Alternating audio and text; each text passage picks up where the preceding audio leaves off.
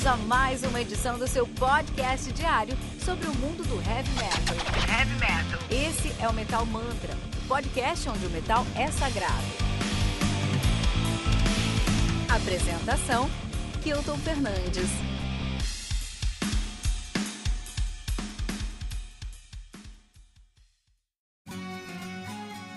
When Good Men Go to War, do Vixilem, lançado no dia 23 de abril pela Scarlet Records, selo responsável por lançamentos de discos como The Almighty, do Hamdall, Till the End, do Moonlight Haze e Medieval, do Olympus Mons.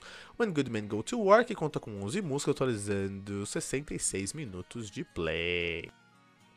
Lembrando que aqui no Metal Mantra você pode encontrar o Metal Mantra em qualquer aplicativo de podcast que você procurar, buscando por Metal Mantra Podcast, no Twitter, no Facebook, no Instagram, com arroba Metal Mantra Pod, no Telegram, com t.me barra Metal Mantra Pod, nosso site que é metalmantra.com.br. Lembrando que Metal Mantra, aqui temos resenhas diárias, segunda a sexta, às seis da manhã com o Kilton Fernandes, Ritual Metal Mantra de segunda a sexta às 18 horas, com o time do Metal Mantra e um convidado especial, Tribuna, que é a nossa temporada com convidados de peso do mundo heavy metal, e o Radar Metal Mantra, todos os sábados às 8 horas, com Fernando Piva. Três discos. Três discos para se entender o power folk metal italiano, cara. Vamos começar com o meu predileto, The Winter Wake, do Elvin Kang, lançado no dia 17 de janeiro de 2006 pela AFM Records. O álbum conta com 12 músicas, totalizando aí 54 minutos de play. O Elvin, Elvin Kang, que é uma banda de melodic folk metal, melodic power folk metal, os caras são de Friuli Venezia Giulia, na Itália, nativa desde 97, né? 97 até agora é, nativa aí, né? Os caras que tem o seu debut, o Heathen Rio, Rio de 2001 e o mais recente, o Reader of the Runes Divination de 2019. Tô recomendando um antes desse, não, desculpa, o terceiro álbum deles, que é o The Winter Wake de 2019. 6. É meu álbum predileto dos caras, então acho que você vai gostar. Quero recomendar aí também o 19 do Spell Blast, lançado no dia 19 de fevereiro de 2014, de maneira independente. Eu me contei com 13 músicas, totalizando 53 minutos de play. Spell Blast, que é uma banda de folk power metal, os caras são de Bergamo Lombardi, nativa desde 99, né? É, tem quatro álbuns lançados, né? Sendo mais, o debut of Horns of Science, o mais recente, o mais recente of Golden Guns, 2018. E eu tô recomendando o 19 de 2014. 14, cara. Folk Power Metal italiano que, ó, pô, me surpreende pelo som, eles têm um som aí muito atual, mesmo sendo for metal, é folk metal. Agora é o seguinte, todo mundo sabe aqui que eu, eu, eu falo inglês, eu falo português, falo um pouquinho de francês, arranho um alemãozinho, é, depois que tá muito finlandês, eu me viro para falar um finlandês, um norueguês. Agora, se tem uma língua que eu não consigo falar é o italiano. Não consigo mesmo. Então, isso aqui vai ser difícil. Por quê? O álbum que eu tô comentando é o Outre Labisso, do Folkestone, lançado no dia 3 de novembro de 2014 de maneira independente. Então, olha, conta aí com 14 músicas atualizando 57 minutos de play. Incaduta Libera. Eles abrem o site. Depois tem o Prua Control e Nula. La, la tredicesima hora. Mercanti Anonimi, Respiro Ávido, Manifesto Esbioadito e por aí vai. Cara, é difícil falar italiano pra caramba, né? Os caras fazem um folk metal, mas eles focam na, na no som, na história medieval da Itália. A gente às vezes. É, o quinhenticismo, o quatrocentismo da, da, da Itália, né? Então eles vão ali falar bastante sobre esses artistas renascentistas, é muito legal, né, cara? Canto italiano e para mim é impossível falar o mesmo. Por exemplo, eles têm um, um, um, o segundo álbum dos caras, o debut é o, o Folkestone, né? E o mais recente, o Diário de Uno Último, 2019. É, tô recomendando aí de 2014, Outra Labisso, mas vocês têm um disco chamado Daminati ad Metallia. Também tem o Sgangogat. Tem um amigo, Marcelo, um abraço pra você, Marcelo Totti, que acompanha aqui mentalmente. Ele fala italiano, eu acho uma língua assim, eu admiro muito, porque eu acho muito difícil de se falar esse idioma. E é isso aí, cara, vamos. Você vai esses discos aqui na descrição desse episódio, você encontra esses discos, vai se tornar expert, expert em, em folk power metal italiano.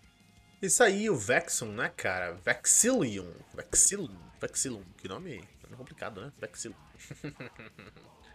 é muito bom, muito som, cara. Então o que acontece? Aqui é um power folk. Power folk metal. É, é mais folk do que power. E isso é muito interessante, porque é muito, muitas vezes que você vai encontrar é power metal com um ou dois elementos de folk metal, que é interessante pra caramba, né? Você pode aí. É, Falcon né, faz isso, né? O Blind Guardian faz isso. Blind Guardian, Blind Guardian é perfeitamente isso, porque é Power Metal. Blind Guardian é Power Metal, foi Speed Metal no começo, mas é Power Metal completamente. Só que eles têm um elemento de folk indiscutível no, no, som, né? Que eles trazem muito disso do, do folclore é, tolkieniano, da literatura tolkieniana, que é excelente. É, isso é muito, e, e, o Blind Guardian é muito isso. O Falconer é muito isso também. É uma banda que tem muito é, power metal. É um power metal. Tinha, né? Que a banda terminou no último disco dos caras. Tá saindo no passado. Tem resenha aqui no Metal Mantra, metalmantra.com.br. Falconer. Você vai encontrar essa resenha aí. Muito legal. Então, sim, tem. tem é, muito, muito power metal no Falconer. Tinha muito power metal no Falconer. Só que aí eles colocaram uma carga aí, um, um peso maior de é, é, folk no meio. Colocaram um folk no meio aí. Isso funcionou bem. Agora, é, aqui no Vexilio não, é, é, folk metal. É folk metal e tem algumas coisas de power metal. Isso é muito interessante, porque quando você escutar o Vexillion, você vai lembrar de Raps Out Your Fire, você vai lembrar muito de Digai, tem uma pegada de Digai muito forte aqui. Vai lembrar um pouco de Jordan Organ, vai lembrar um pouco de Blind Guardian, vai lembrar muito de Falconer, tá bom? Mas é incrível como eles parecem muitas bandas, como a gente tá falando aqui, Falconer, Red Guy, é, é, é Blind Guardian, por exemplo mas eles conseguem fazer um som único. Isso é muito legal, isso é muito legal, é muito difícil. E é isso que a gente tenta colocar na cabeça dos metaleiros aí, dos, dos, das bandas, principalmente de heavy metal. É isso que a gente tenta cobrar das bandas. Nós não queremos que você seja igual sempre, mas não queremos que você seja diferente sempre. Tem que estar num, numa margem ali. Uma margem de que, ó, eu fazia esse som, e eu, esse som que eu faço parece com todos esses sons aqui, mas ah, eu só existo, só é justificável que eu exista porque o meu som tem uma individualidade, tem uma personalidade. Se meu som for igual a todos os outros sons, por que, que meu som existe? Se meu, minha banda soa como Black Sabbath, não precisa da minha banda, porque Black Sabbath faz mais. E é por isso que banda cover nem é banda, né? Como a gente pode falar aí. O pessoal reclama que a coach não é gente, empreendedor não é gente. Na verdade é banda cover que não é gente. Essa é a realidade, cara. Tem uma banda cover? Parabéns, fique feliz. Mas você já tocou mais que 4 horas com sua banda, já esgotou todo o tempo que você deveria gastar com, fazendo cover na vida, né? É, é, é, mais fácil ser cover, porque tá tudo escrito. Você tá reproduzindo um som, você tá tocando para si mesmo. Quando você tem uma banda cover, você tá tocando para si mesmo, tá provando para si mesmo se você conseguiu tirar uma ou outra música, né? Já quando você faz uma banda autoral, você tá se expondo, você tá ali mostrando o seu trabalho, sua arte, e as pessoas podem gostar ou não. Isso é muito interessante, essa diferença aí. E é isso, cara, uma banda, quando eu tenho, eu tenho minha banda, é, a minha banda tem minha identidade. Aí essa identidade é, vai ser exposta pro público e o público vai julgar se a identidade é legal, gostei, pan ou não. Essa identidade aqui não, não achei muito legal. Independente do que o, o, público julgar, no seu segundo, terceiro, quarto disco, o que você vai fazer com essa identidade? Você vai fazer a mesma coisa, o mesmo disco, sempre? Muitas bandas fazem isso, sempre, né? O Dragon Force faz isso, o Accept faz isso. Muitas bandas fazem o mesmo disco sempre, né? Tá fazendo o mesmo disco há 20 anos. E o grande desafio é você fazer o mesmo disco, fazer o mesmo som, ter a mesma identidade, mas trazer um frescor, uma margem de inovação. Não inovação, pode até ser uma inovação de instrumento, inovação de produção, inovação disso, daquilo, mas em geral uma inovação de, de, de, de proposta. Uma inovação de proposta ali, né? E não pode ser muito grande, tem que ter uma margem interessante. E o Vexon faz isso com maestria, porque é isso, você vai escutar essa banda, você vai pensar em todas as bandas que parecem com essa banda. Raps Out of Fire, Falcon, Blind, Blind Guardian e muitas outras. Mas ela ainda tem uma individualidade, ainda ela é única, ainda ela é diferente. Isso é muito, muito legal mesmo, né? É, nesse som aqui, nesse disco especificamente, eu acho que eles até perderam um pouquinho a mão e trouxeram aí um, um, um, todas as músicas têm, eu acho que estão um pouco maiores do que deveriam, né? Tem um problema de síntese. Eu acho que para esse disco ser mais funcionar melhor, ele precisa ser um pouquinho mais enxuto, já nos moldes do Powerwolf. Então eu acho que eles têm muito de folk, trazem um elemento de power metal, mas eles estão olhando para as bandas clássicas do power metal alemão. Eles estão olhando para Halloween, eles estão olhando para o Gamma Ray, ou estão olhando para bandas uh, de power metal mais recentes, por exemplo, Primal Fear. Eles têm que ouvir, eles têm que olhar pro Powerwolf, eles têm que olhar pro Ordem Organ, que até hoje consegue fazer uma banda, uma música tão com a síntese tão forte que ela não fica maçante em momento algum. Eu acho que isso é o grande mérito aí do, do, do, do Powerwolf, eu acho excelente isso. E o eu acho que o Vex não sofre disso. Eu acho que a banda, as músicas são um pouquinho chatinhas, um pouquinho entediantes aqui e ali. Eu acho que isso aí pode representar um problema para o som deles. Em suma, se você gosta de folk metal, e um abraço para Carol lá do VNE, quando vocês estão ouvindo aqui a nossa resenha, você vai adorar esse disco. Esse disco aqui tem muito de folk metal. É, mas tem muito de power metal. Dá uma flertada com Sabaton também. Dá uma flertada com Sabaton. É, ou Gravedigger, né?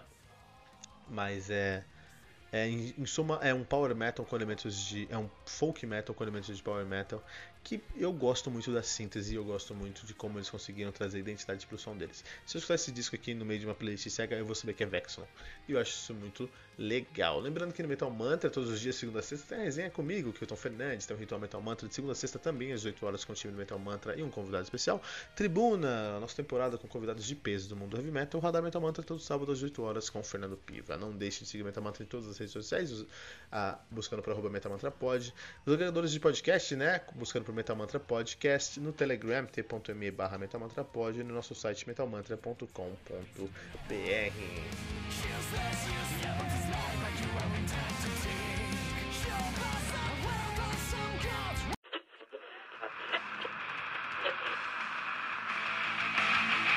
Ficamos por aqui com mais uma edição do seu podcast diário sobre o mundo do heavy metal.